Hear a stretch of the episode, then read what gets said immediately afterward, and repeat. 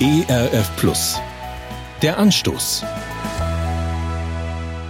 Schaue ich mir die Decke eines Schlosses an, kann ich oft in den Götterhimmel der Antike eintauchen. Mit einem babylonischen Götterhimmel werden verschleppte Israeliten zwangsbeglückt. Vertreter des Volkes Israel stellen Vergleiche mit ihrem Gott an.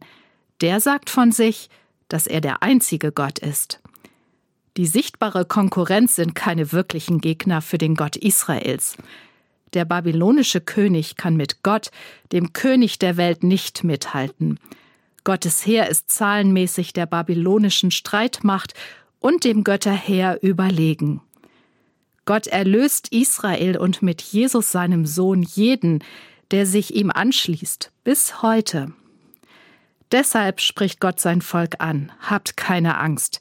Ihr Leute von Israel, lasst euch nicht verwirren. Habe ich nicht im Voraus angekündigt, was jetzt geschieht? Ihr habt es gehört, ihr seid meine Zeugen. Gibt es einen Gott außer mir?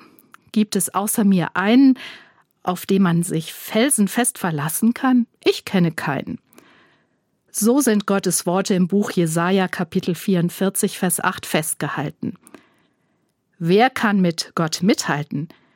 Ich beantworte die Frage so. Weder die babylonische Götterwelt, noch der antike Götterhimmel, noch germanische Gottheiten. Deshalb habe ich an der in Schlössern gezeigten Götterwelt schnell das Interesse verloren. Wenn ich Hilfe brauche, stütze ich mich auf Jesus Christus. Er ist der Fels, auf dem ich sicher stehe. Der Anstoß. Mehr auf erfplus.de oder im Digitalradio DAB+.